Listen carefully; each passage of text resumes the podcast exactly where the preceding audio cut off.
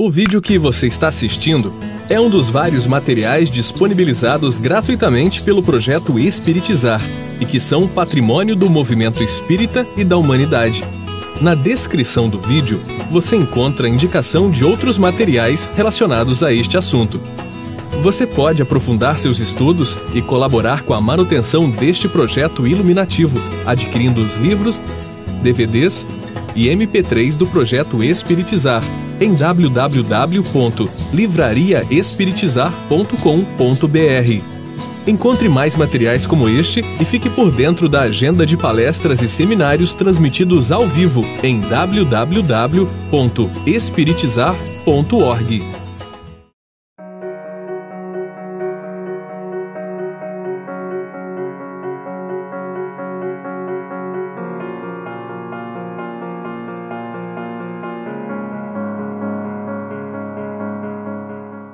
Neste final de semana, nós trabalharemos um tema muito importante para os nossos centros espíritas, que é a formação moral da criança e do adolescente. Trabalharemos nesse final de semana, especialmente com reflexões acerca da importância do trabalho da evangelização e o papel do evangelizador nesse movimento educativo.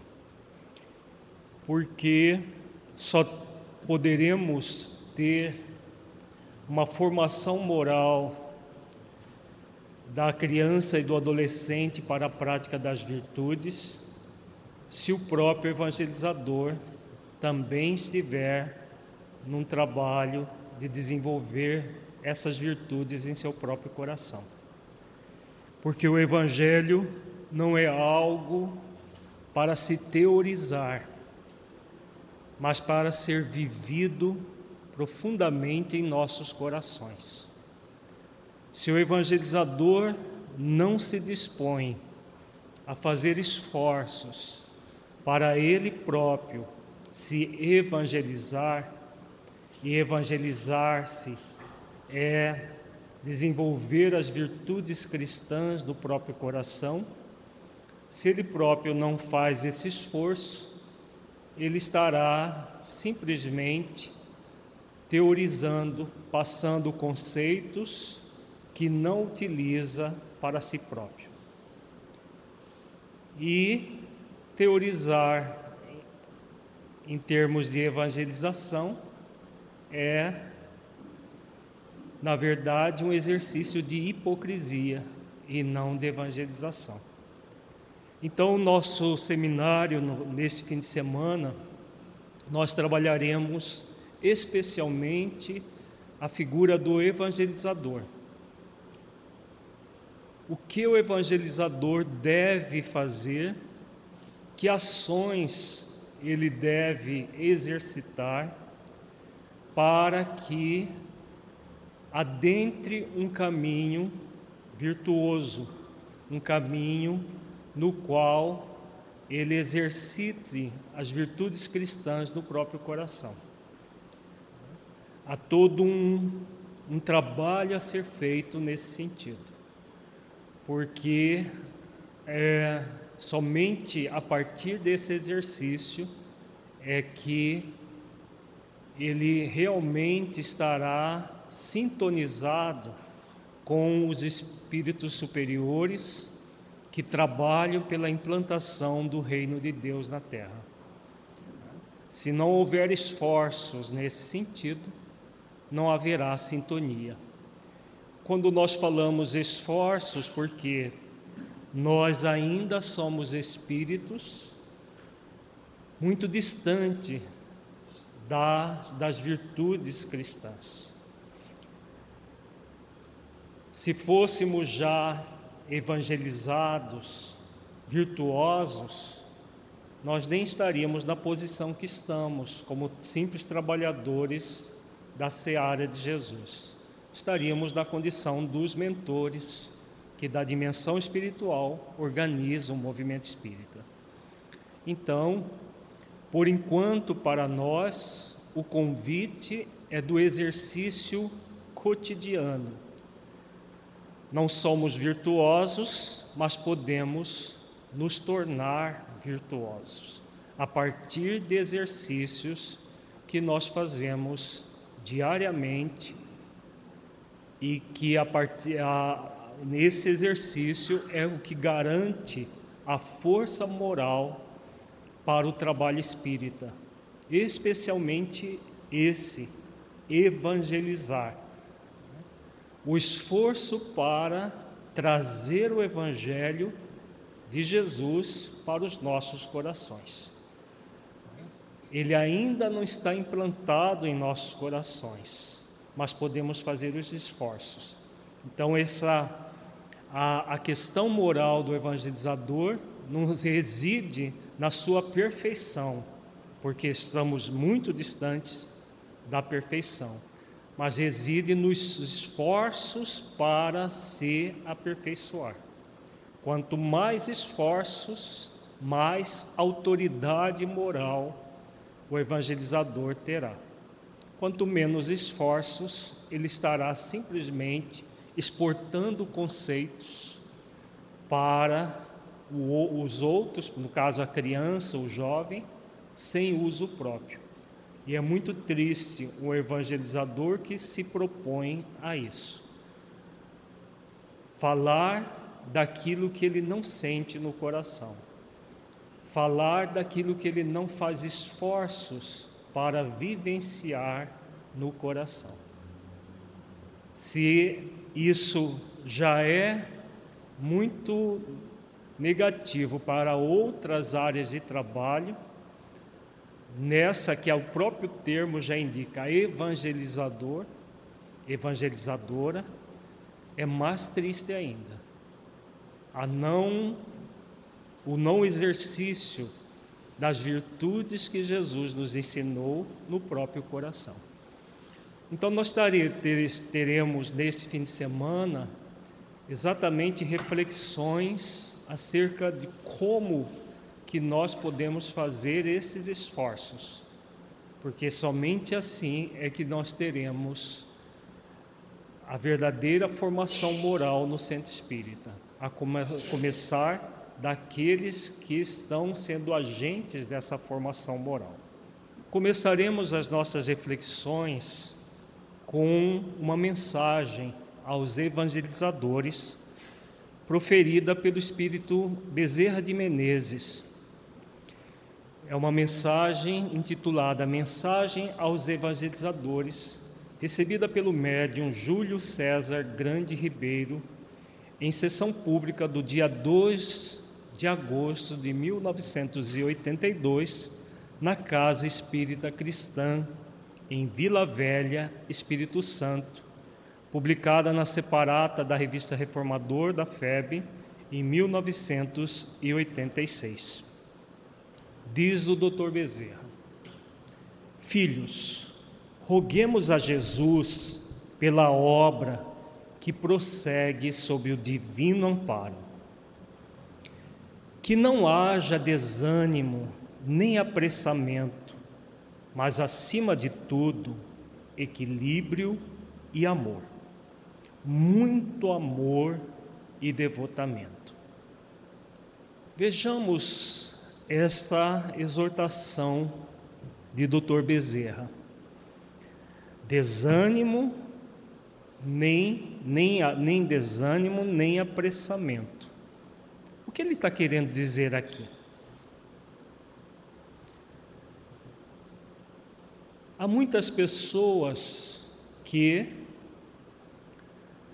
por pelo fato das coisas não se movimentarem como elas gostariam, entram num desânimo. Porque querem que as questões espirituais se façam de maneira apressada E aí ele vem já começa refletindo que nem uma coisa nem a outra faz parte do, da proposta de Jesus. Jesus tem pressa?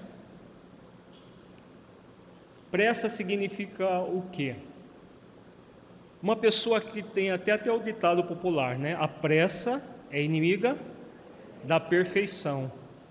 Se nós buscarmos as virtudes de forma apressada, o que nós vamos desenvolver? Virtudes ou pseudo-virtudes?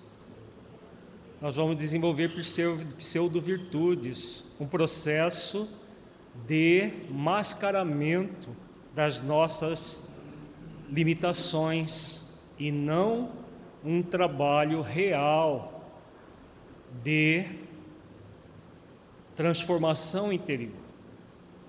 Então, nem desânimo para desistir porque as coisas não são no, na, na velocidade que nós gostaríamos, seja conosco, seja com o outro, nem apressamento, porque o apressamento atropela a vida. E atropelados, nós só vamos é, entrar num processo de perturbação, de desequilíbrio, e não de desenvolvimento de virtudes, não no processo real de evangelização. Por isso ele diz: acima de tudo, equilíbrio e amor. Equilíbrio, o que é equilíbrio? É uma virtude que se, que se consegue de que forma? Com serenidade. Né? É um exercício constante. Nós sempre dizemos que o equilíbrio não é uma estação de chegada, mas é um movimento constante, é a própria jornada é a jornada do ser em busca do equilíbrio. Ele não se dá a partir do momento. Não, a pessoa agora ela tem equilíbrio. Não é, não é dessa forma, é o próprio movimento que a pessoa vai fazendo ao longo do tempo é que vai produzindo equilíbrio. Então, para que não haja desânimo nem apressamento, o que deve haver é um exercício para o equilíbrio constante. Esse exercício é diário, porque caso contrário, se nós não vigiarmos diariamente, ou nós caímos no desânimo, ou queremos afobar e entrar num processo angustiante de apressamento e não de exercício constante o equilíbrio e o amor que o Dr. Bezerra de Menezes coloca aqui é um exercício continuado, paciente, perseverante e disciplinado.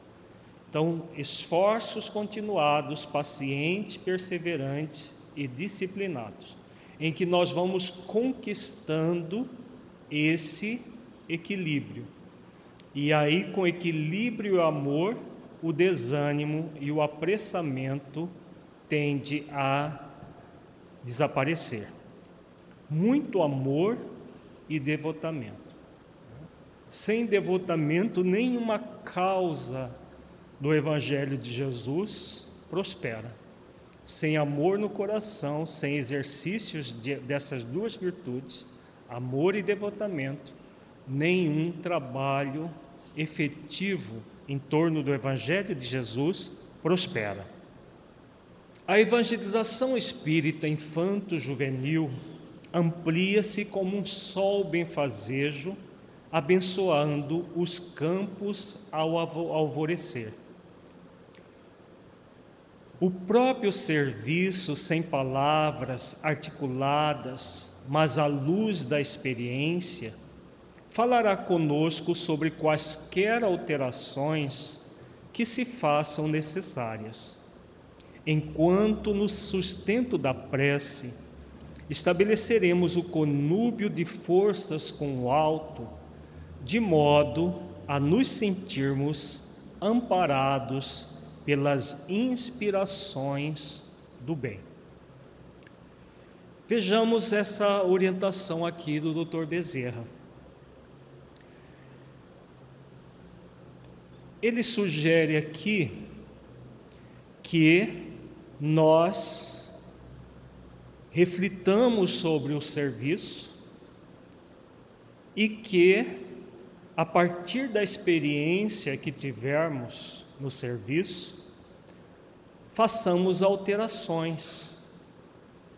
Isso é muito importante refletir, porque há muitas pessoas que cristalizam as suas práticas como se elas não fossem evoluindo.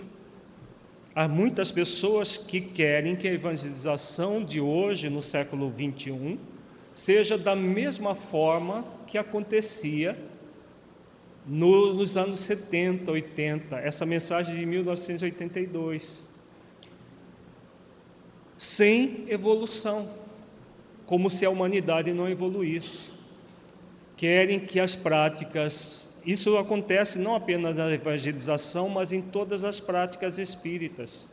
Querem que o estudo seja da mesma forma que acontecia na década de 80, que o atendimento fraterno, que todas as práticas espíritas não sofram alterações, não passem por alterações.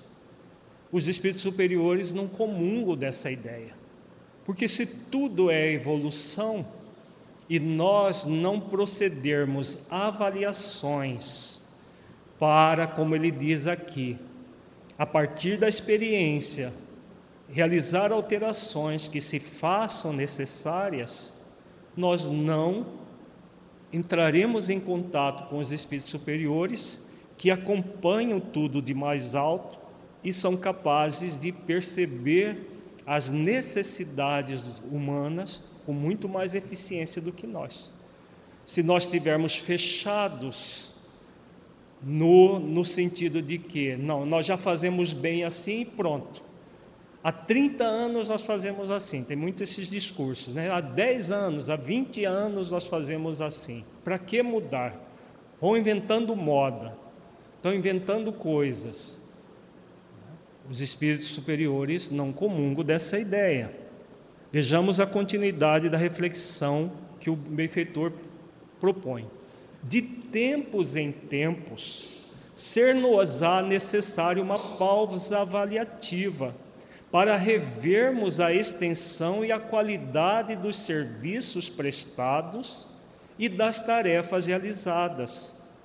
Somente assim podemos verificar o melhor rendimento de nossos propósitos. Vejamos a seriedade dessa orientação aqui. Tem tudo a ver com essa a experiência que vamos adquirindo e as reflexões para mudança que se façam necessárias. De tempos em tempos, ser-nos-á necessário uma pausa avaliativa para revermos a extensão e a qualidade dos serviços prestados e das tarefas realizadas. Para que que nós vamos fazer essas avaliações? Para manter, achar, não, já está bom assim, e ficarmos acomodados, ou é para que nós possamos a partir das reflexões, trabalharmos com as reflexões e mudar aquilo que necessita ser mudado. Evoluir, porque tudo evolui. Se as práticas continuarem da mesma forma, nós vamos ter uma estagnação porque a humanidade evolui. Na própria escola tradicional, há todo um processo evolucionário acontecendo. E muitas vezes, na, no centro espírita, nós queremos que as coisas permaneçam como sempre estiveram. E isso acontece, qual é o fenômeno que está por trás disso? É uma, uma situação muito comum que está por trás disso. Preguiça. É a velha preguiça de sempre. Para mudar, para transformar, é necessário atividade, atividade mental, é, querer realmente é, renovar-se. E a preguiça não deixa, a acomodação. Ah, tá bom assim. fica numa mesmice. Aqui no, no âmbito do projeto Espiritizar, nós estamos desenvolvendo a evangelização reflexiva e estudando uma mensagem do Espírito Meimei que está no site da FEB. Né? O próprio Espírito Meimei propõe isso, foi, foi uma mensagem oferecida em 2014. Nós vamos estudá-la amanhã. A reflexão como instrumento de transformação do ser e que quando se propõe isso parece que é uma coisa do, do, do mundo, do outro mundo. A evangelização reflexiva, estão inventando moda, estão inventando coisas. Quem diz isso é o que está acomodado e que não se esforça para estar em contato com os espíritos superiores. Porque a orientação do Dr. Bezerra está aqui clara na, no início da década de 80, do século passado, e nós temos visto muito pouco isso daqui acontecendo no movimento espírita, seja na área da evangelização, seja em qualquer área. Pausa avaliativa para revermos a extensão e a qualidade dos serviços prestados e das tarefas realizadas. Está bom assim? Não, está bom. Fala até um tambão tão xoxo, porque para mudar é necessário vontade, esforço, dedicação, e nós ficamos muitas vezes acomodados frente às questões sem fazer esforço de renovação, porque vai dar trabalho. E é mais cômodo, mais fácil ficar no lugar comum. É mais cômodo, mais fácil permanecer como se está. Até para caminhar, nós fazemos um esforço para levantar e caminhar. É mais cômodo ficar sentado. Mas se você ficar sentado horas a fio na mesma posição, porque é mais cômodo, vai formar, é, vão formar feridas na sua pele se fizer isso. Então, a orientação do mentor de Dr. Bezerra não é apenas para evangelização, serve para qualquer área de trabalho no centro espírita. É necessário que façamos pausas avaliativas de tempos em tempos, ser-nos-á necessário, uma pausa avaliativa para revermos a extensão e a qualidade dos serviços prestados e das tarefas realizadas. Se nós não fizermos isso, nós estamos indo contrário às orientações dos espíritos superiores. Na evangelização é fundamental. Vejamos, as crianças que reencarnam hoje têm a mesma necessidade daquelas que reencarnavam na década de 80 do século passado? Tem a mesma vivacidade, a mesma capacidade, intelecto, moral? Não. É completamente diferente. A gente vê na, nas crianças uma vivacidade, uma inteligência muito maior do que na década de 80, quando essa mensagem foi proferida. Se de tempos em tempos nós não fizermos essa pausa avaliativa para revermos a extensão e a qualidade dos serviços prestados, o que vai ser dessa, dessas crianças? O que vai ser desses jovens que vêm contestando, que vêm com uma inteligência, segundo os benfeitores, muitos espíritos extremamente inteligentes, mas ainda é, pouco moralizados, estão é, reencarnando no planeta. Estão reencarnando para quê? para serem evangelizados. Vão, vão passar pela infância, pela adolescência, vão chegar na, na vida adulta. Todos nós reencarnamos para desenvolver as virtudes cristãs em nossos corações. Então, se as virtudes cristãs não são trabalhadas de uma forma evolutiva, a forma de apresentar, porque não é a, a, as, As orientações do Cristo são para sempre, mas a forma de apresentar essas orientações deve mudar de acordo com os tempos. A própria escola tem feito isso, a escola tradicional. Nos centros espíritas, nós vamos ficar como múmias paralíticas, cristalizados na mesma forma, porque é mais cômodo, é mais fácil dar uma evangelização.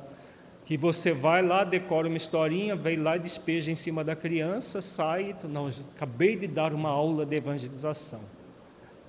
Uma aulinha de evangelização, como se diz. Será que é isso que a, a vida está nos pedindo? Será que é isso que os benfeitores espirituais contam de nós? Ou é para que nós façamos pausas avaliativas para rever a forma, transformando essa forma de forma mais criativa, de uma forma que chegue ao coração da criança, que chegue ao coração do jovem, da forma que chegue ao coração de qualquer pessoa que nós estivermos atendendo no centro espírita, seja o carente, é, o carente socialmente falando, na, na, no trabalho do ápice, seja o carente emocional que nos chega para o atendimento espiritual, seja o, o desencarnado carente que nos chega nas reuniões mediúnicas, seja criança, seja o jovem. Qualquer área de trabalho, nós temos esse compromisso com as nossas consciências de fazer pausas avaliativas para revermos a extensão e a qualidade dos serviços prestados e das tarefas realizadas. Se nós nos negarmos a isso, nós estamos negando o contato com os espíritos superiores. É o que, é o que Dr. Bezerra coloca anteriormente, o conúbio com os espíritos que coordenam a, o trabalho de implantação do reino de Deus na terra. Unamo-nos, que a tarefa é de todos nós Somente a união nos proporciona forças para o cumprimento de nossos serviços, trazendo a fraternidade por lema e a humildade por garantia do êxito.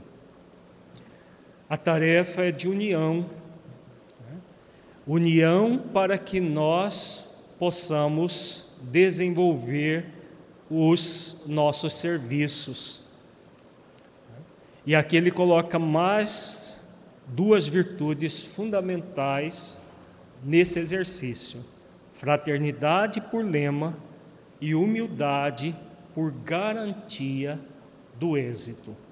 Com Jesus nos empreendimentos do amor e com Kardec na força da verdade, teremos toda a orientação aos nossos passos, todo equilíbrio à nossa conduta.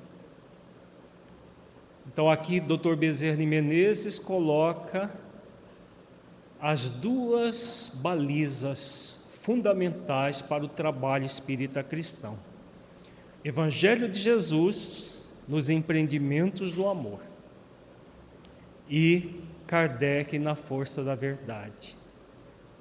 Então, a Jesus e Kardec são os nossos mestres Jesus, o mestre maior da humanidade inteira, e Kardec, o mestre para todos nós espíritas. Todas as orientações vêm deles. Qualquer movimento fora de Jesus e Kardec não é espiritismo, não é, não está dentro da proposta do consolador prometido por Jesus. Nós vamos ver mais adiante no nosso seminário a questão, a resposta da questão 627 do Livro dos Espíritos tem a ver com isto aqui que o Dr. Bezerra colocou nessa nesse parágrafo.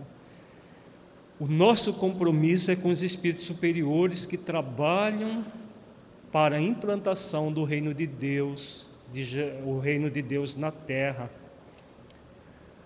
E se no, caso nós não nos disponhamos à sintonia com esses espíritos superiores, ficaremos estagnados.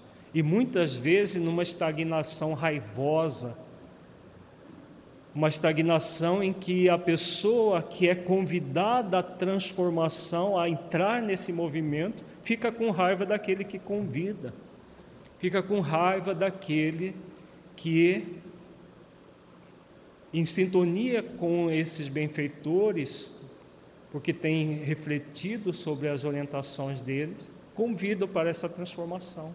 É mais fácil ficar fazendo aquilo que sempre fizemos, fizemos. É mais cômodo. Não precisa fazer esforço algum para mudar. Agora, para mudar, é necessário esforços, é necessário todo um trabalho na direção daquilo que nós queremos. Caso contrário, nós vamos ficar numa, numa, num processo de estagnação, sem realizar aquilo que o mentor sugere aqui. Irmanemo-nos no sublime ministério da evangelização de almas e caminhemos adiante, avançando com otimismo. Então há um sublime ministério a ser trabalhado, desenvolvido para crianças, adolescentes, adultos, encarnados e desencarnados. Isso é para um todo da terra. Caminhemos adiante avançando com otimismo. Os amigos e companheiros desencarnados podem inspirar e sugerir, alertar e esclarecer. Mas é necessário reconhecermos que a oportunidade do trabalho efetivo e ensejo bendito, junto aos que desfrutam a bênção da reencarnação. Então, aquilo que nós estamos falando, os benfeitores da humanidade podem inspirar e sugerir, alertar e esclarecer. Esses quatro verbos que exprimem ações muito significativas.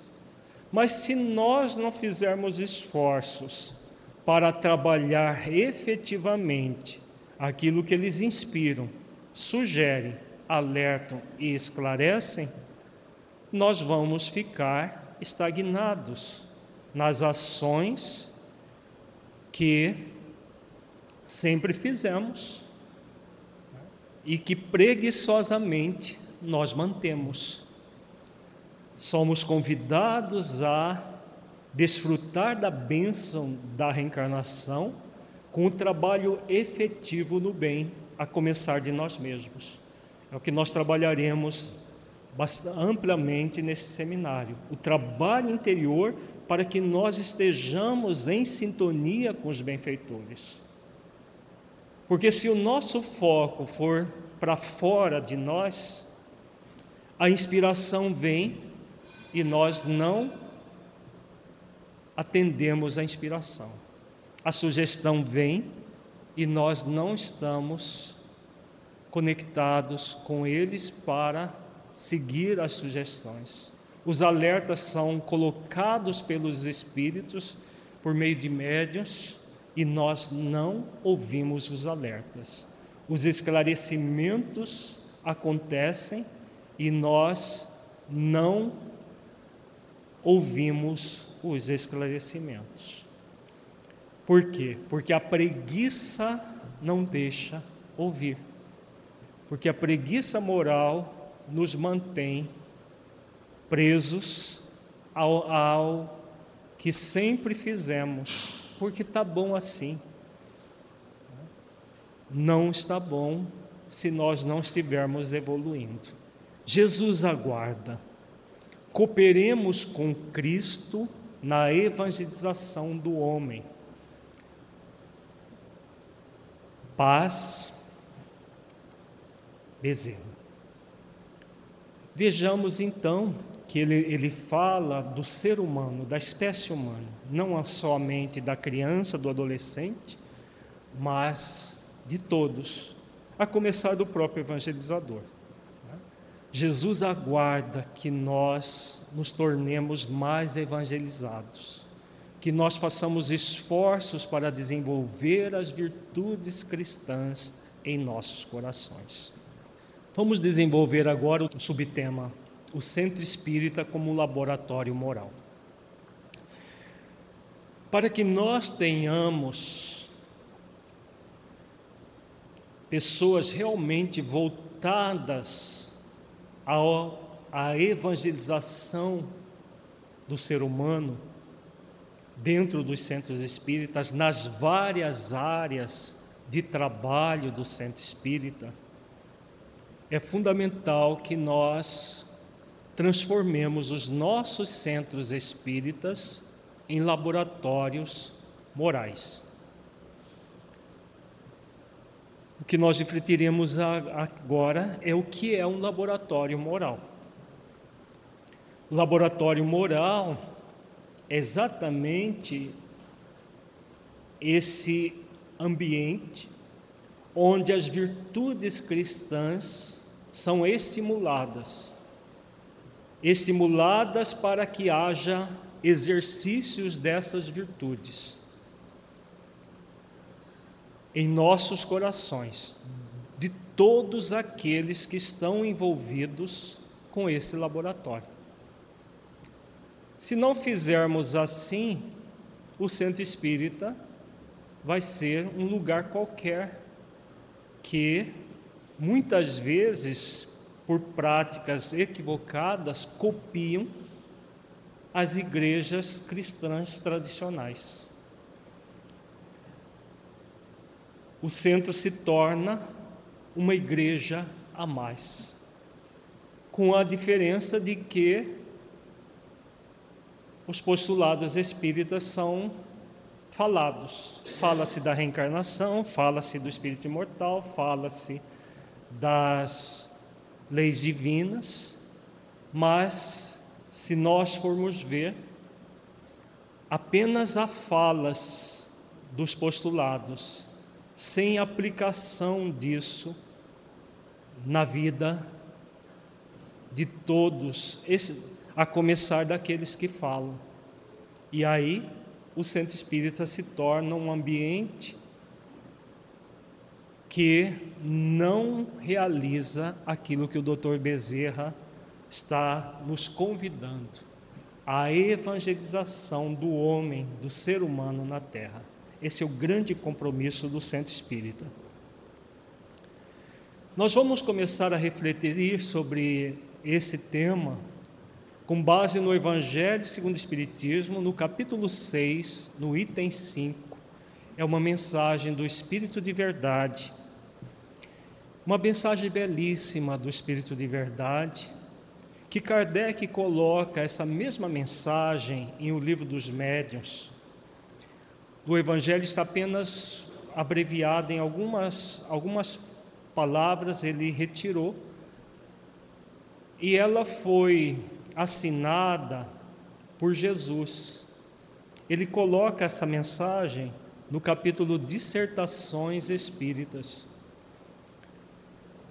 E ele não, ele não utiliza da assinatura Jesus, ela foi psicografada, mas ele faz um comentário que foi assinada pelo médium como Jesus, a mensagem de Jesus. E faz uma análise muito profunda, dizendo que em nada ela desmereceria Jesus, mas que, pelo respeito que se tem a esse nome, ele resguardou de não colocar diretamente, faz uma reflexão acerca de quem é Jesus, a importância dele e coloca que ela realmente é dele.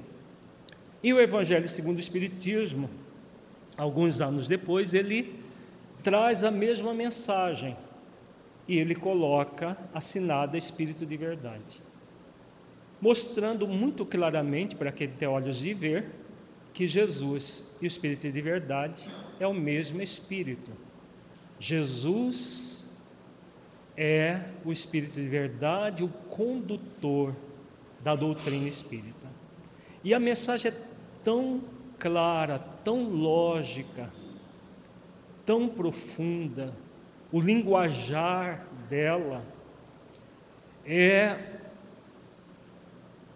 um convite a todos nós mergulharmos profundamente na essência do Evangelho, mergulharmos profundamente no porquê estamos aqui.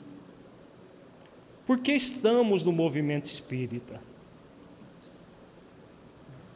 Por que estamos sendo convocados a essa evolução, essa renovação constante? Por que de tudo isso? É fundamental refletir, refletir o porquê das coisas. E essa mensagem do Espírito de Verdade de Jesus, ela tem uma significação muito grande nesse aspecto, nos chamando a atenção no sentido profundo das nossas tarefas junto a nós mesmos, de transformação de nós mesmos, e a partir da, do exercício, do esforço de transformação de nós mesmos, de transformação da humanidade inteira, que começa de forma simples em nossos centros espíritas. Vejamos a mensagem. Venho como outrora aos transviados filhos de Israel, trazer-vos a verdade e dissipar as trevas. Escutai-me, o Espiritismo, como fez antigamente a minha palavra, tem de lembrar aos incrédulos que acima deles reina a imutável verdade, o Deus bom, o Deus grande, que faz germine as plantas e se levante as ondas. Revelei a doutrina divina, como um ceifeiro reuni em feixes o bem esparso no seio da humanidade e disse: Vinde a mim, todos vós que sofreis. A mensagem é belíssima, né? nos toca profundamente o coração. Então ele vem já inicia, inicia dizendo: Venho como outrora aos transviados filhos de Israel, trazer-vos a verdade e dissipar as trevas. Jesus fez isso há dois mil anos. Veio entre os filhos transviados de Israel trazer a verdade e a dissipar, trazer-nos a, a verdade e dissipar, a dissipar as trevas. E o que nós fizemos? Os ensinamentos de Jesus? Nós, enquanto humanidade, o que fizemos? Desprezamos. Desprezamos a, os ensinamentos e continuamos em trevas. E aí ele vem, de, volta a dizer: escutai-me. Ouçam aqueles que têm ouvidos para ouvir, vejam aqueles que têm olhos para ver. O Espiritismo, como fez antigamente a minha palavra,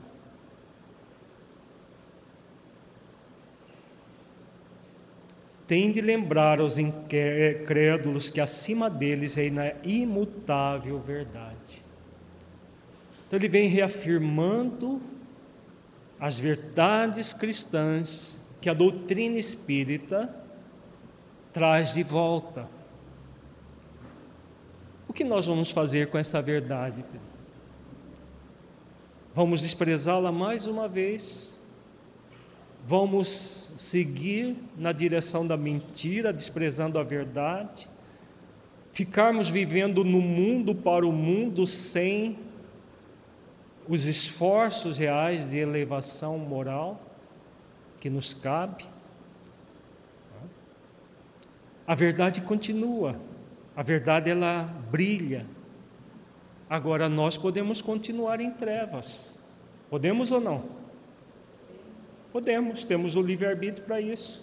Como tivemos o livre-arbítrio para permanecer nas trevas e não dissipar as trevas em nossos corações, na época que ele veio pessoalmente, agora na segunda vinda dele, que é em espírito, espírito de verdade, nós podemos continuar em trevas. É simples, basta não fazer esforços, basta ficarmos acomodados a mesmice de sempre. Basta ficarmos no tá bom assim. Tá bom assim para quê? Para que inovar? Para quê? Já fazemos assim, para quê? Não precisa. Basta fazer isso, que nós vamos continuar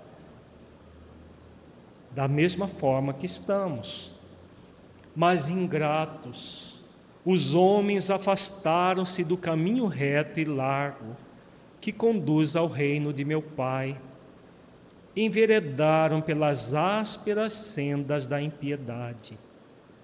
Meu Pai não quer aniquilar a raça humana, quer que, ajudando-vos uns aos outros, mortos e vivos, isto é, mortos segundo a carne, porquanto não existe a morte, vos socorrais mutuamente e que se faça ouvir não mais a voz dos profetas e dos apóstolos, mas a dos que já não vivem na terra a clamar. Orai e crede, pois que a morte é a ressurreição, sendo a vida a prova buscada e durante a qual as virtudes que houverdes cultivado crescerão e se desenvolverão como cedro. Então, aqui Jesus, é, o Espírito de Verdade, Jesus, nos fala da condição que ainda nós, nós estamos. Os homens afastaram-se do caminho reto e largo que conduz ao reino de meu Pai. Na época dele, a grande maioria não aceitou a dissipação das trevas, na época que ele esteve pessoalmente. E agora que ele vem em espírito, muitos de nós ainda permanecemos recalcitrantes, sem fazer os esforços. Achando que daqui a pouco a gente morre e tudo acaba. Há muito tempo nós vivemos nessa ilusão. Muitos de nós espíritas já sabemos que essa ilusão não existe, mas ainda não sentimos no coração. Por isso que ainda poucos aqueles que fazem esforços para viver como espíritos imortais. Saber que somos é fácil, basta refletir um pouquinho. Agora, sentir no coração e viver, como ele diz aqui, desenvolvendo as virtudes, cultivando essas virtudes, são poucos aqueles que se esforçam. A grande maioria ainda permanece na ilusão de que as coisas vão ser diferentes. E aí desencarnamos e ficamos em situações muito graves da dimensão espiritual, conforme André Luiz relata nas suas obras, Manuel Filomeno de Miranda e outros. Homens fracos, que compreendeis as trevas das vossas inteligências, não afasteis o facho que a clemência divina vos coloca nas mãos para vos clarear o caminho e reconduzir-vos, filhos perdidos, ao regaço de vosso Pai. Aqui ele faz um apelo para todos nós que ainda permanecemos na fraqueza de não fortalecer as virtudes em nossos corações. Há um movimento na terra presentemente. Que lei divina ele está falando? Misericórdia. A lei de misericórdia. A lei de misericórdia não nos abandona nunca, mesmo que nós estejamos no movimento de abandoná-la, ela não nos abandona. Agora, ele vem e faz um apelo, um alerta, uma sugestão. Não afasteis o facho que a clemência divina vos coloca nas mãos, para vos clarear o caminho e reconduzir-vos, filhos perdidos, ao regaço de vosso Pai. Aqui uma alusão à parábola do filho pródigo, dos dois, da parábola dos dois filhos, que nós refletiremos nesse seminário, numa reflexão bastante profunda do sentido existencial em nossas vidas. Então, o que nós temos? O convite a refletir para despertar. Mais uma vez ele faz convites, ele sempre faz convites. Jesus nunca vai nos impor nada, nenhum espírito superior vai nos impor nada mas vão convidar sempre, até que nós aceitemos o convite. Quanto mais cedo aceitarmos, melhor para nós. Sinto-me por demais tomado de compaixão pelas vossas misérias, pela vossa fraqueza imensa, para deixar de estender mão socorredora, mão socorredora aos infelizes transviados, que vendo o céu caem nos abismos do erro. Crede, amai, meditai sobre as coisas que vos são reveladas. Não mistureis o joio com a boa semente, as utopias com as verdades. Olha que beleza desse parágrafo. A lei de misericórdia é a lei que nos convida à virtude da compaixão. E aqui Jesus coloca a profunda compaixão que Ele tem de nós, a compaixão das nossas misérias, da nossa fraqueza imensa, e faz novamente uma reflexão, vendo o céu cai nos abismos do erro. Vendo que nós somos espíritos imortais, continuando a viver como se não fôssemos, caindo no erro sistemático. Só que há uma diferença. Aqueles que já veem o céu e que caem nos abismos do erro são muito mais responsáveis perante a vida. Nós somos muito mais responsáveis por não vivermos como espíritos imortais já sabendo plenamente que somos espíritos imortais. Depois ele coloca também uma, uma, algo que tem acontecido muito no movimento espírita, infelizmente. A mistura do joio com a boa semente, do joio com o trigo. Mas ai daqueles que colocam joio no meio do trigo. É aquilo que Jesus coloca também numa outra passagem. É necessário que haja escândalos, mas ai daqueles por quem os escândalos venham. Nós estamos passando por uma fase do movimento espírita em que o exercício do discernimento tornou-se algo não realizado. As pessoas aceitam opiniões pessoais dos outros, falas sem, sem motivo que justifique, como se fossem verdades universais. Falas coisas e mais coisas que são o joio misturado à boa semente. Na parábola do joio e do trigo, ele diz que ambos vão crescer juntos até o momento da ceifa as utopias com as verdades.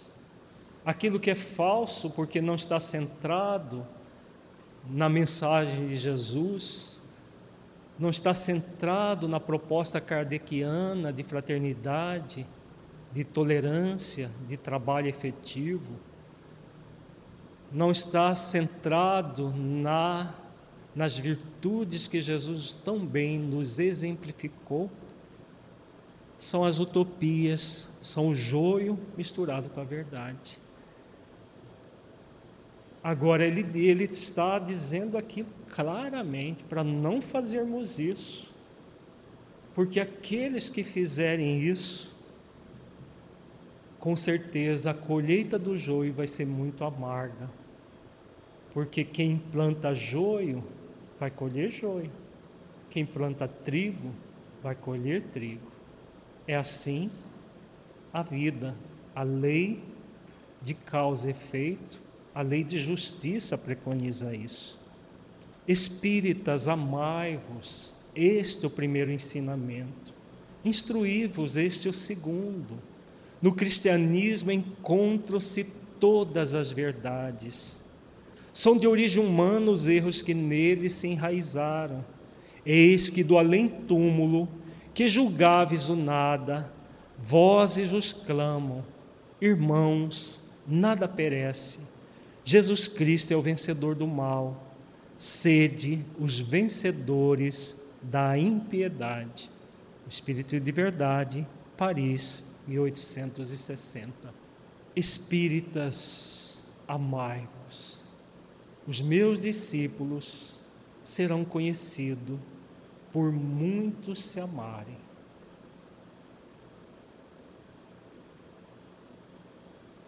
O amor é a base de todo o trabalho com Jesus.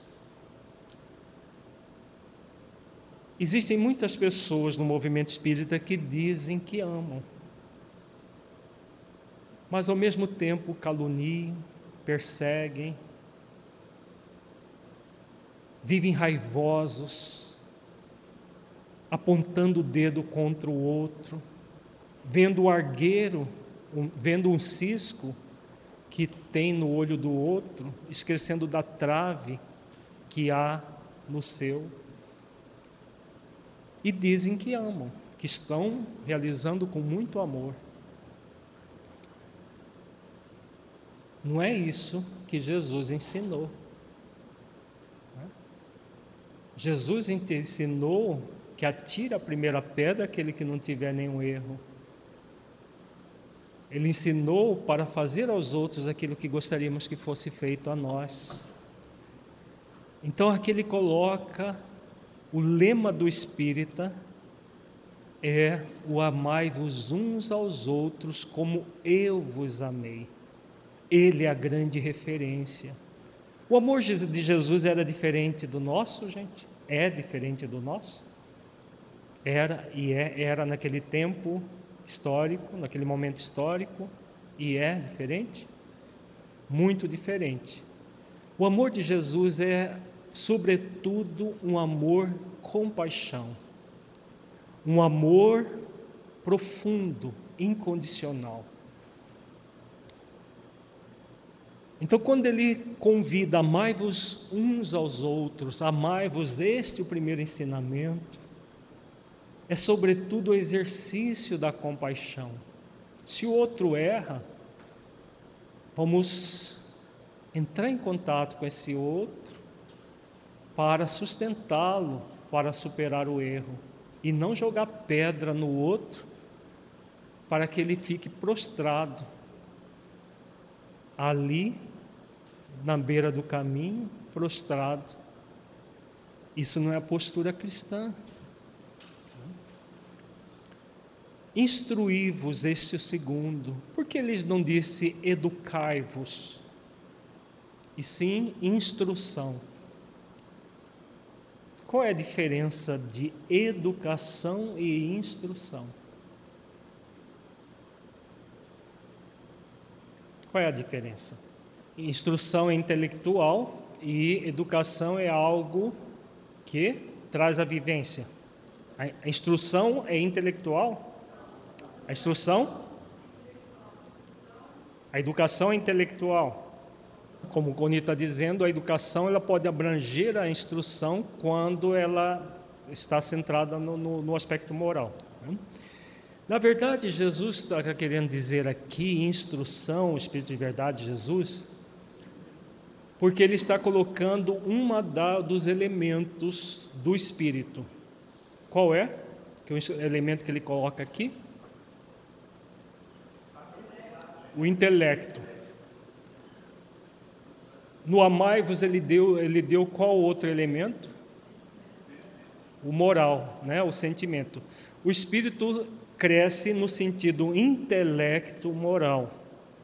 A união de intelecto e moral forma a educação profunda que forma caracteres, como diz Allan Kardec. Então, se fosse só instrução sem amor, seria muito estranho. O Espírito de Verdade sugerir isso. Mas é instrução com amor. E o que nós temos feito no centro espírita, de um modo geral, na evangelização, muitas vezes? Ficamos só na instrução. Instrui-se sobre as leis, sobre reencarnação, sobre lei de causa e efeito, sobre tudo que é do âmbito do espírito. Mas será que nós estamos educando, colocando o amor em primeiro plano? O que nós temos visto em muitos centros espíritas, seja na evangelização infanto-juvenil, no estudo é, sistematizado, na, no atendimento fraterno, no atendimento espiritual de uma geral, incluindo o atendimento fraterno, na, na área de promoção e social, social espírita e até em reuniões mediúnicas é foco no intelecto. Sem o amai-vos, que é o primeiro ensinamento. Então, essa pausa avaliativa que o Dr. Bezerra de Menezes convida a fazer tem a ver com questões assim. Será que nós estamos colocando o amor em primeiro plano? Ou estamos colocando a, a instrução em primeiro plano? E se sobra espaço, quando sobra, coloca uma pitadinha de amor. Né? A instrução é clara. Amai-vos, este é o primeiro ensinamento. Instruí-vos, este é o segundo. Um está no primeiro plano e o outro no segundo plano. O do segundo plano é importante, mas a condição imprescindível é o primeiro, é o amor. Né? Unido à instrução, aí ele vai estar realmente condizendo com a proposta de Jesus, com a proposta dos espíritos superiores que trabalham em sintonia com Jesus. No cristianismo encontra-se todas as verdades e só, só vamos enxergar essas verdades quando unirmos amor com instrução. Os erros que nele se enraizaram são de origem humana. Nós podemos dizer que os erros que nós encontramos dentro do movimento espírita também são de origem humana? A doutrina espírita tem erro? Não. A doutrina espírita legada por Kardec, não. Agora, existem muitos médios que vieram depois, muitos espíritas que vieram depois e colocaram muitos erros que acabaram sendo assimilados muitas vezes como sendo verdades. O joio junto com o trigo. Origem humana, a começar dos médios e dos espíritos que trouxeram essas falsas instruções, enraizaram muita coisa equivocada dentro do Espiritismo, dentro da doutrina. Agora, não fazem parte da doutrina do Cristo, não fazem parte real da doutrina espírita. Vão crescer juntos até o momento da ceifa, conforme ele diz na parábola do joio e do trigo. Os que plantam o joio dentro do, da seara espírita podem fazê-lo, porque temos liberdade de ação para isso. Mas não convém que façamos, porque é muito grave colocar o joio no meio do trigo dentro da seara espírita. Por quê? que é, é muito grave? Já, era, já foi muito grave colocar o joio dentro do cristianismo, lá nascente. Nós tivemos um cristianismo puro durante 300 anos. ao colocar esses erros humanos dentro do cristianismo, foi gravíssimo para todas as consciências que fizeram isso. Mas por que, que é mais grave colocar esses erros dentro do Espiritismo? Hoje. Por quê? Qual é o grande objetivo da doutrina espírita? Não é reviver o cristianismo lá dos primórdios? Os tempos são chegados, ensina Jesus. E a Allan Kardec, em A Gênese, faz uma, uma análise belíssima do significado dos tempos são chegados. Então, nós estamos no tempo da regeneração do planeta. Se foi grave há dois mil anos, no início do cristianismo, mas houve tempo para corrigir. Agora, colocar erros dentro da, do Espiritismo não é que não haverá tempo para corrigir. O tempo vai se encarregar de retirar toda a árvore que meu pai não plantou, ensina Jesus. Mas as pessoas que colocarem o joio junto ao trigo hoje, não terão tempo na terra de corrigir. Por isso é mais grave para aqueles que estão plantando o joio junto com o trigo. É muito grave isso, porque a pessoa não terá tempo de corrigir esses erros nesse planeta. Claro, do ponto de vista evolutivo, corrigirão para perante as próprias consciências, porque o erro em primeiro plano é contra a nossa própria consciência, em outros planetas mas aqui não teremos, não teremos mais tempo se fizermos o movimento de plantar o joio junto com o trigo. Por isso que Jesus coloca aqui muito claramente a respeito do joio. Tomemos cuidado com isso, com as utopias, com o joio misturado à boa semente. Jesus Cristo é o vencedor do mal, sede os vencedores da impiedade. Então é um convite consciencial para todos nós. Vencermos a nossa preguiça, vencermos o nosso movimento de projeção da personalidade que nós queremos ser assim o assado, em detrimento daquilo que somos consciencialmente é, convidados a fazer. Ficamos focados na, naquilo que é falso, naquilo que é simplesmente movimento do ego em detrimento da essência divina que somos. O alerta de Jesus é muito claro. Somos convidados a vencer o mal que ainda existe em nós. E esse vencimento não é feito através de batalhas, é através de esforços amorosos, justos e caridosos, esforços para desenvolver virtudes em nossos corações. Então, numa síntese, nós temos o amor, mas a instrução. Quando unimos os dois, nós vamos adentrar na educação do espírito imortal. A educação profunda do ser, que une amor e instrução, gerando uma consciência profunda do espírito que passa a vivenciar a sua condição de espírito imortal, filho de Deus, aprendiz da vida. Não apenas sabe disso intelectualmente, mas, sobretudo, pelo coração, sentir, saber, e aí nós gradualmente nos educamos, desenvolvendo as virtudes do espírito imortal que somos. Vamos nos sentir espíritos imortais, filhos de Deus, aprendizes da vida plenamente consciente da nossa condição de espíritos.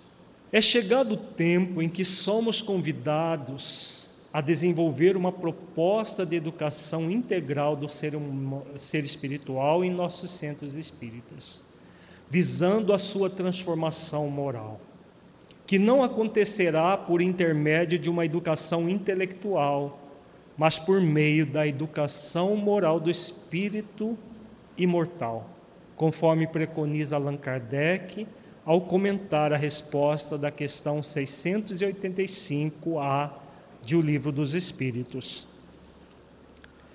Esse elemento é a educação, não a educação intelectual, mas a educação moral. Não nos referimos, porém, à educação moral pelos livros, e sim a que consiste na arte de formar os caracteres, a que incute hábitos, porquanto a educação é o conjunto dos hábitos adquiridos. O grande convite na evangelização espírita infanto-juvenil é exatamente esse, de formar caracteres, de formar novos hábitos. Isso só vai acontecer se o próprio evangelizador estivermos, estiver cultivando novos hábitos, por meio do amor e da instrução unidos na educação do Espírito. Desenvolvendo as virtudes em nós, nossos corações, nos educando moralmente, nós poderemos educar nos nossos centros espíritas, podemos educar os nossos filhos, podemos educar todos aqueles que se aproximam de nós com o objetivo de ter a sua formação moral e não simplesmente serem informados das realidades espirituais. Informar é fácil, é puramente intelecto. Formar não é fácil. Por exemplo, você informa uma criança sobre as questões, na linguagem dela, sobre as questões da vida, falando para ela. Agora, você forma essa criança se você colocar todo o amor no seu coração e aquilo ser vivo em seu coração. Se aquilo faz sentido para você, profundo, e você vibra naquilo, aí sim você está numa condição de formador. Isso é, é válido para pais, mães, evangelizadores. Não há como você formar o caráter do seu filho, do seu evangelizando, se não fizer um esforço para se formar diante da vida diante das experiências da vida. E a formação é feita exatamente nessa nesses hábitos renovados, criar hábitos imortais, hábitos do espírito imortal, desenvolver as virtudes em seu coração para poder realmente ser útil. Para entender melhor a proposta de transformar o centro espírita em um laboratório moral, reflitamos sobre a concepção ainda vigente em muitos centros espíritas. A visão teológico-dogmática em comparação com a visão espírita que deveria imperar. Diante de tudo isso que nós refletimos até agora, as, as mensagens são muito claras, esclarecedoras, para que nós tenhamos centros espíritas centrados na formação moral do ser. Mas será que os nossos centros espíritas têm funcionado assim? Infelizmente, o que nós temos visto é que nem sempre tem, temos centros espíritas assim. Então, nós vamos ver a diferença de um centro espírita que segue uma visão teológico-dogmática e de um centro espírita que tem uma visão eminentemente espírita. A visão teológico-dogmática é a visão das igrejas que se derivaram do cristianismo dos primórdios. Fazendo um, uma, um parêntese, nós tivemos durante 300 anos o cristianismo puro, 300 e poucos anos. Aquele legado por Jesus, onde nós tínhamos as igrejas cristãs simples, as igrejas como a igreja de Antioquia, que é descrita no livro Paulo Estevo de uma maneira belíssima, nós vamos ver daqui a pouco a descrição de, de, de Emmanuel, a igreja de Corinto, a igreja de, de Tessalônica, todas as igrejas fundadas por Paulo e que se seguiram dentro do modelo da igreja de Antioquia, da Casa do Caminho, mas principalmente a de Antioquia, criar uma atmosfera própria para o desenvolvimento da mensagem de Jesus. Quando o cristianismo se tornou religião oficial de Roma, o que aconteceu? Ele se uniu ao paganismo.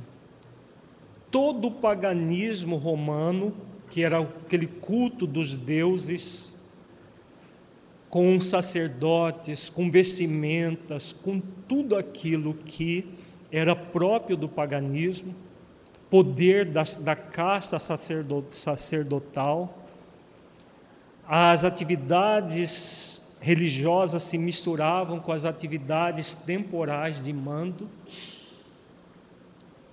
e aí o cristianismo se tornou a Igreja Católica Romana o catolicismo, sem nenhuma questão pejorativa, mas analisando historicamente o fato, o fenômeno, quando se criou o catolicismo e o cristianismo simples, puro, foi colocado de lado, desenvolveu-se os dogmas para adaptar toda a proposta do paganismo romano ao cristianismo. Ou o contrário, né? adaptar o cristianismo ao paganismo para virar uma coisa só. E aí criou-se os dogmas. Os deuses foram substituídos pelos santos, pelas imagens. Colocou-se pompa e circunstâncias na, é, na prática cristã. Então, as igrejas santuosas, as vestes, nada disso era do cristianismo primitivo, do cristianismo legado por Jesus. Os cristãos eram pessoas simples, os que, os que dirigiam as igrejas, não havia casta sacerdotal Paulo de Tarso, por exemplo, trabalhava o dia inteiro para se sustentar e à noite ia para as igrejas para trabalhar na seara de Jesus. Não havia profissionalismo. O profissionalismo foi criado com a união com o paganismo romano. E aí muitos dogmas, toda uma concepção teológica, tudo que existe nas religiões cristãs, os erros que o Espírito de Verdade se reporta foram desenvolvidos por essa visão dogmática, teológico-dogmática. Dogma, na acepção mais comum do termo, é tudo aquilo que não pode ser questionado. Então, criou-se múltiplos dogmas: virgindade de Maria, que Jesus é Deus, é, que a reencarnação não existe. Vários dogmas foram colocados dentro da chamada Igreja Católica Apostólica Romana, que de, que de, de, de apostolado praticamente não restou nada. Historicamente foi isso que aconteceu.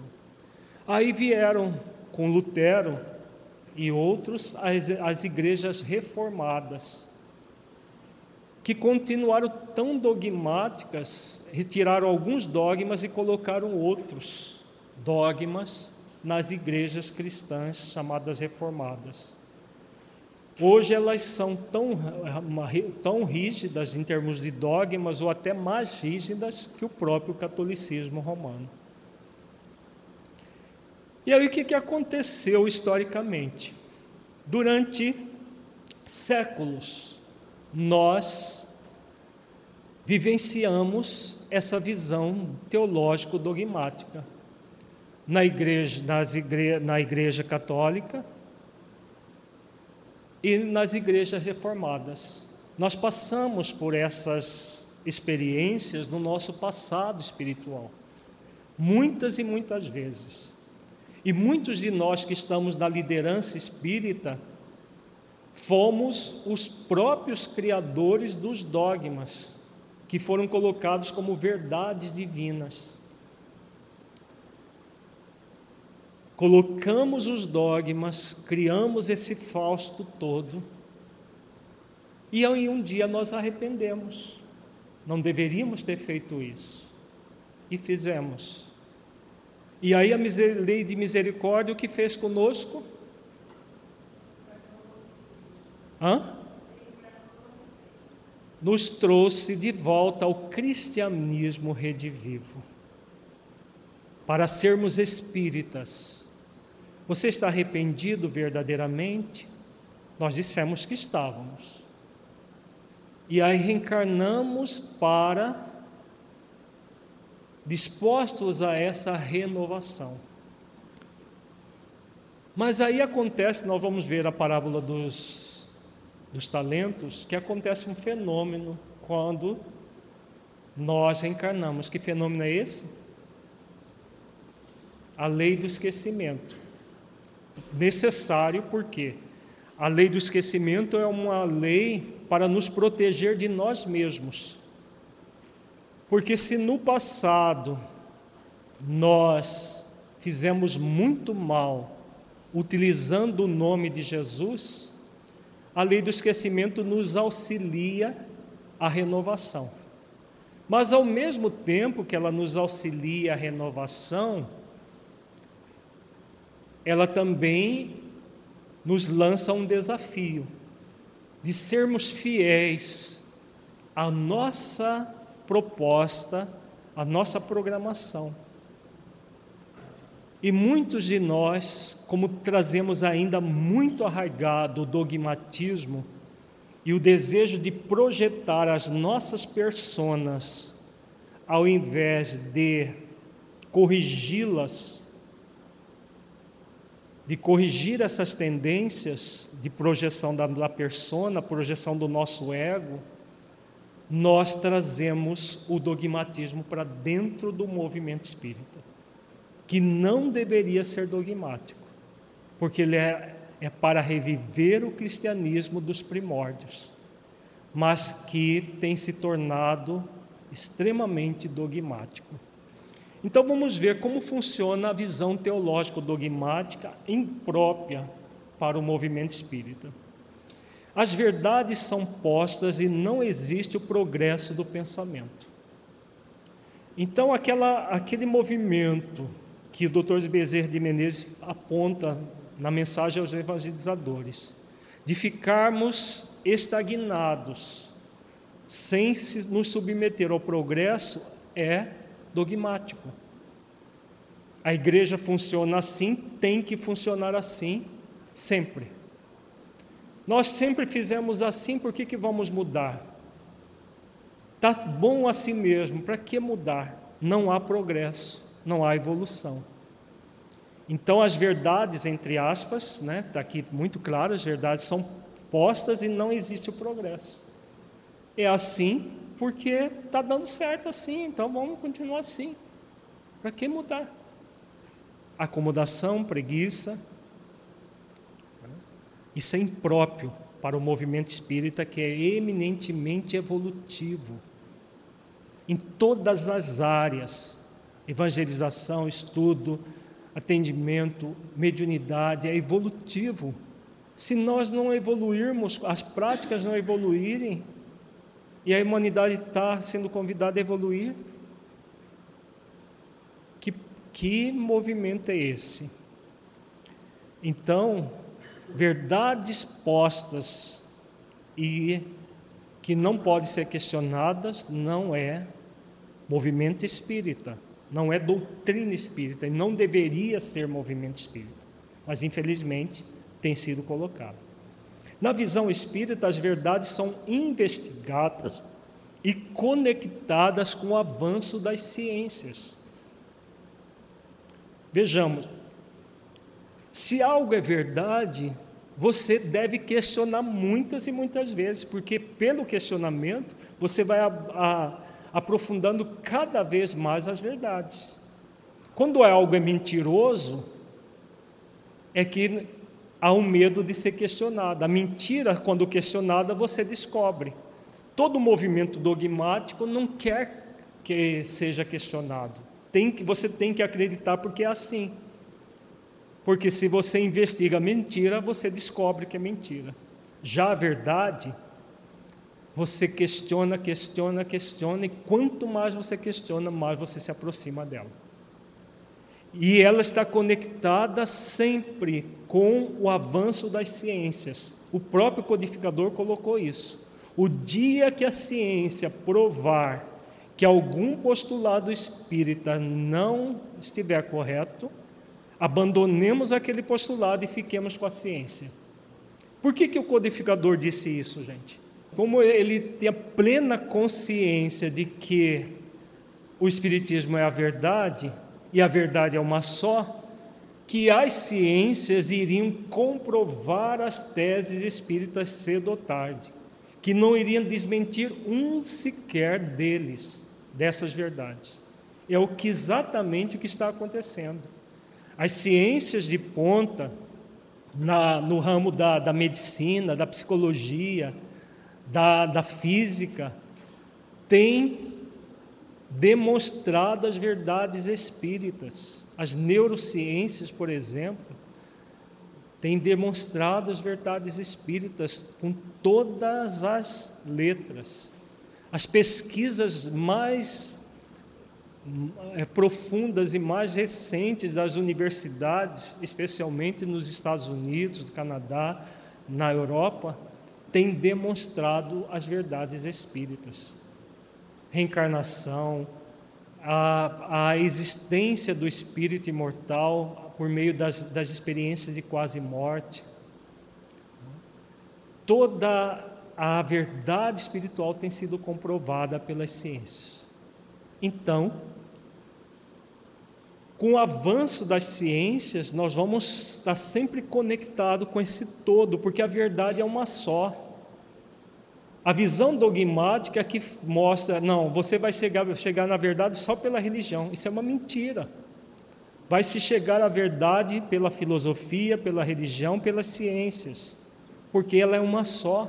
Se é uma só, não existe uma verdade para a ciência, uma verdade para a filosofia, uma verdade para a religião. É tudo uma coisa só. Na visão teológico-dogmática, os pilares são regidos por dogmas que não promovem respostas lógicas. O que caracteriza um dogma, na acepção é, mais clara, do, mais clássica do termo, é algo inquestionável. Só que não é lógico. Você reflete aquilo, e aí o que, que os teólogos originalmente dizem? É mistério de Deus. Pronto, cala a boca, porque ou você aceita isso, ou você vai ser excomungado. Ou você vai para o inferno porque está questionando a nossa religião. É assim que funciona nas igrejas tradicionais. E no movimento espírita, como que esse, esse dogma é estabelecido? No movimento, não na doutrina, porque a doutrina não tem dogma. Kardec, ah, os benfeitores colocam numa, na questão do, do livro dos Espíritos, aliás, Kardec, numa pergunta do livro dos Espíritos, fala do dogma da reencarnação. Muita gente diz assim: ah, mas eu, como que o Espiritismo não tem dogma se Kardec fala do dogma da reencarnação? Ali a palavra dogma está numa outra acepção do termo, a acepção de que dogma é uma verdade. Então, na acepção de dogma como, como verdade, existe a verdade da reencarnação. Mas na acepção comum do termo, como algo não, que não deve ser questionado, não, não é real. A reencarnação você pode questionar quantas vezes quiser, a lógica vai mostrar que a reencarnação existe. O dogma da não existência da reencarnação, que o catolicismo colocou dentro do, do cristianismo, que Jesus coloca exatamente o contrário, é ilógico.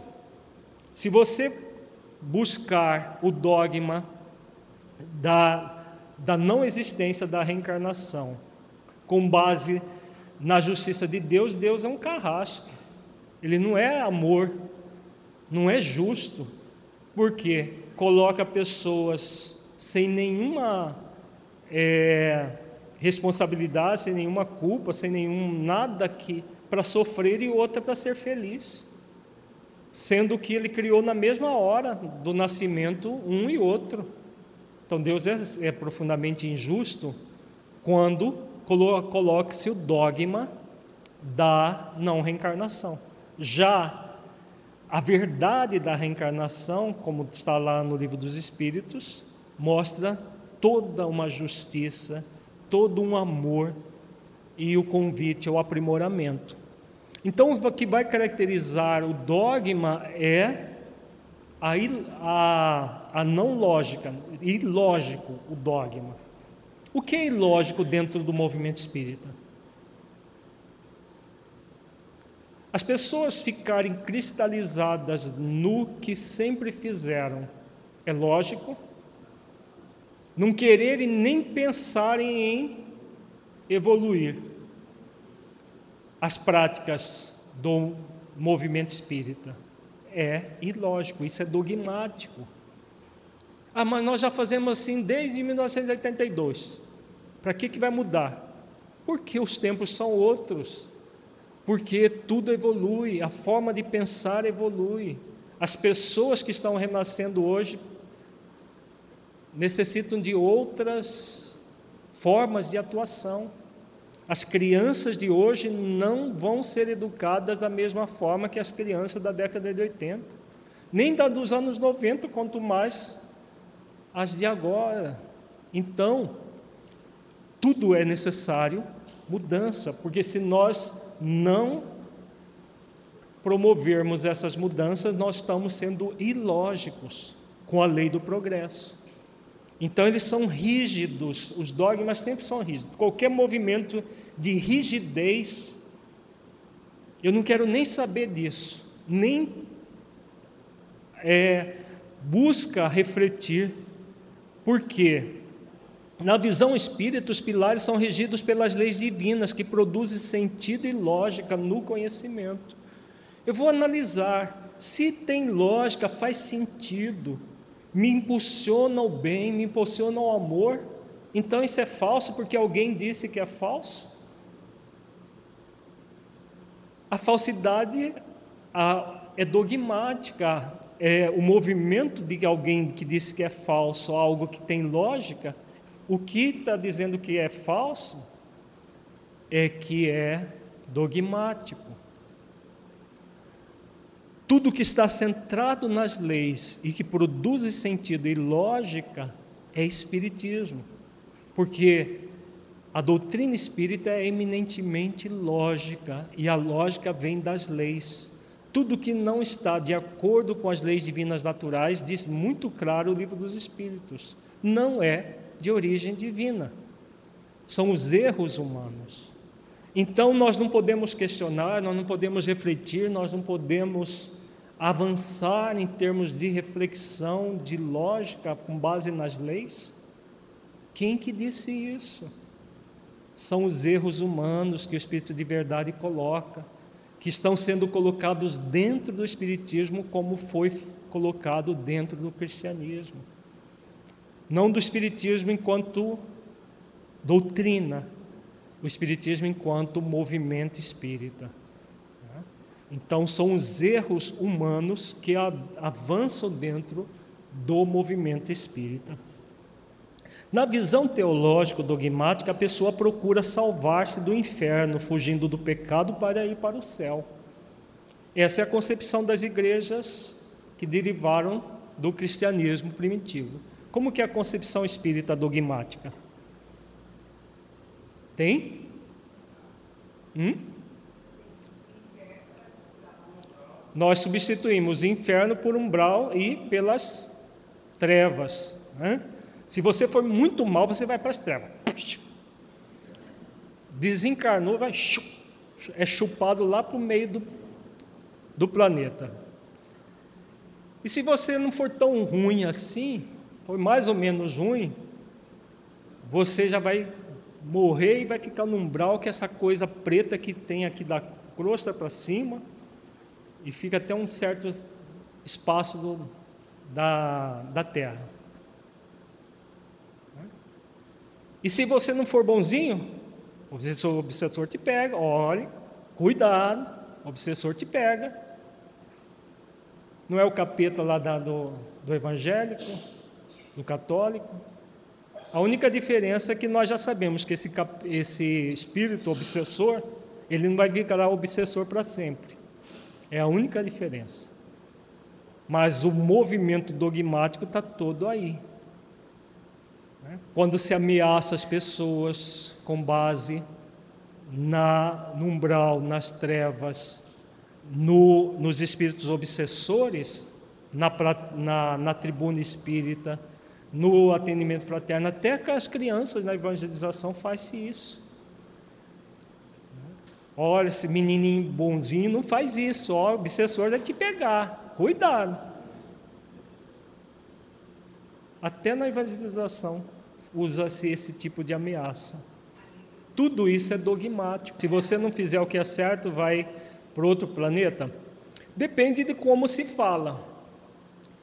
Porque tudo é a questão na visão espírita, vamos ver aqui, ó, a busca é pela iluminação da ignorância, por produzir a verdade nos conceitos humanos. Pode-se falar do umbral, das trevas, dos obsessores, da, do exílio planetário? Ou nós não vamos falar disso porque isso daí é dogmático? Veja, aquilo que aprisiona o ser é dogmático. Aquilo que alerta o ser para que ele se liberte é eminentemente espírita. Vejamos, iluminação da ignorância, saber que existe um umbral é, é bom para nós?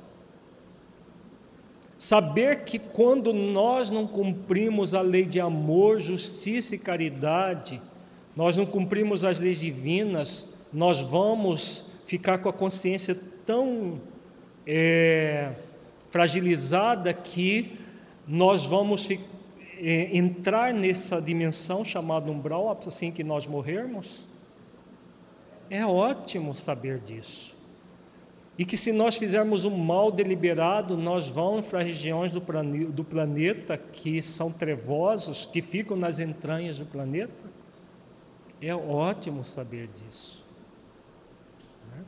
de que se nós não fizermos esforços para nos moralizar, para desenvolver as virtudes, obsessor, os, os espíritos obsessores vão se aproveitar das nossas limitações e vão nos perturbar. É bom saber disso?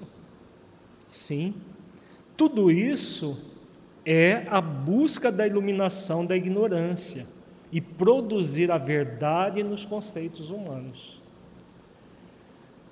É importante saber que se nós não fizermos esforços para nos moralizarmos, para nos tornarmos mais virtuosos, regenerarmos, nós corremos risco de sermos exilados. Muito importante, porque são os alertas que os espíritos superiores já vêm nos fazendo há muitos anos, décadas séculos, desde o da, da, da, do advento da doutrina espírita, falando sobre o exílio. Aliás, quem fala disso primeira vez foi Jesus. Na parábola do joio e do trigo, ele fala muito claro isso. Dos trabalhadores de última hora, no sermão profético, ele fala disso. Então, são advertências. Advertência para que o espírito reflita e se ilumine a própria ignorância. Ameaças é diferente. O que é equivocado, é dogmático, é, são as ameaças que se faz. Olha, faz isso porque senão vai acontecer aquilo.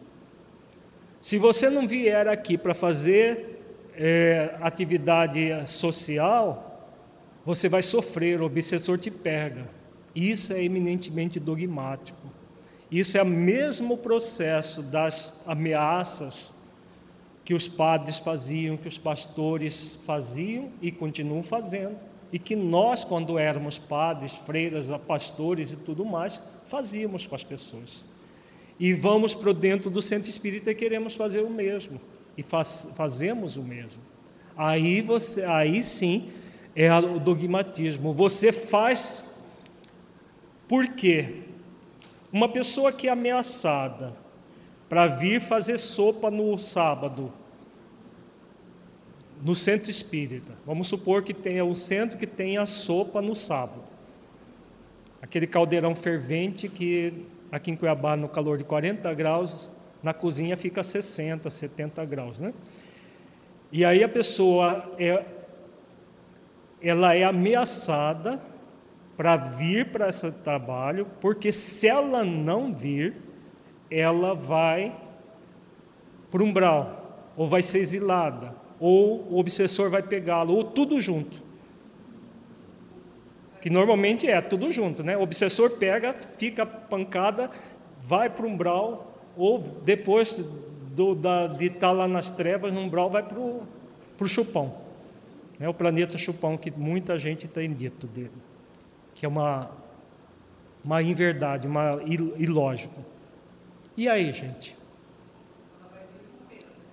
Ela vem proatividade com medo de tudo isso. Então não é o medo do, do, do, do, pecado, ela foge do pecado fazendo, entre aspas, o bem para o próximo. Isso é eminentemente dogmático. Existe iluminação da ignorância aí? Ou existe uma ampliação da ignorância? Veja, é uma ampliação da ignorância, porque a pessoa se torna dependente, entre aspas, daquele trabalho do bem que ela vai fazer. É bem? Está fazendo bem a ela? Não. Não está fazendo bem nenhum a ela, nem bem ao outro. Nós não estamos falando contra a sopa. Se ela for feita com muito amor, com muito carinho, por pessoas realmente sensibilizadas pela fome do outro, e faça isso todos os dias, porque a gente não tem fome só no sábado, né? É, as pessoas têm fome todos os dias, que ela faça tudo isso, isso todos os dias, de manhã, no café da manhã, no almoço, no jantar, ofereça os recursos, tal. É, é um trabalho que tem a sua lógica dentro da, daquilo que se propõe.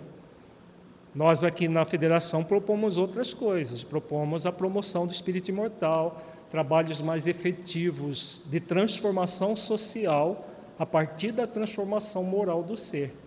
Mas tem pode ter, pode não tem os seus méritos o atender as questões imediatas das pessoas. Agora, isso não jamais deve ser feito por obrigação, mas por por realmente um processo amoroso, em que a pessoa está ali trabalhando para desenvolver virtudes e não para se livrar de ameaças. Deu para entender a diferença da, da visão dogmática e da visão espírita? A visão espírita sempre vai focar na iluminação da ignorância, sempre na iluminação da ignorância. Jamais vai ser um processo de senões. Você faz isso porque senão vai ser exilado no chupão. Será que a pessoa vai desenvolver virtudes com base nisso? Não. Agora, ela saber que se ela não fizer esforços reais para desenvolver virtudes, regenerando a si mesma, há possibilidade de um exílio? Sim. O Espírito Honório, em duas mensagens no nos livros dele, fala disso. Uma no Vozes Alerta, outra no Dias Felizes. Daqueles de nós que não fizermos esforços para desenvolver as virtudes, para vivermos como espíritos imortais, podemos considerar a possibilidade de um exílio. Por quê? Porque só aqueles que estiverem despertos e dispostos à regeneração por meio do exercício das virtudes é que terão espaço num planeta de regeneração, é simples assim. Tá? Então, quando o espírito vem, um espírito superior como Honória vem no alerta, como quando Kardec vem e coloca no, na, em a Gênese tudo isso, quando o próprio Cristo, no sermão profético, nos alerta, é para que nós possamos iluminar a ignorância e produzir verdade dentro de nós, desenvolver as virtudes dentro de nós. Ao desenvolver, ótimo, nós crescemos, mas não vem para ameaçar nem por nada tudo passa pelo nosso livre-arbítrio. Se a pessoa fizer com base na ameaça, ela está, na verdade, no movimento teológico dogmático que não faz sentido para o espírito imortal.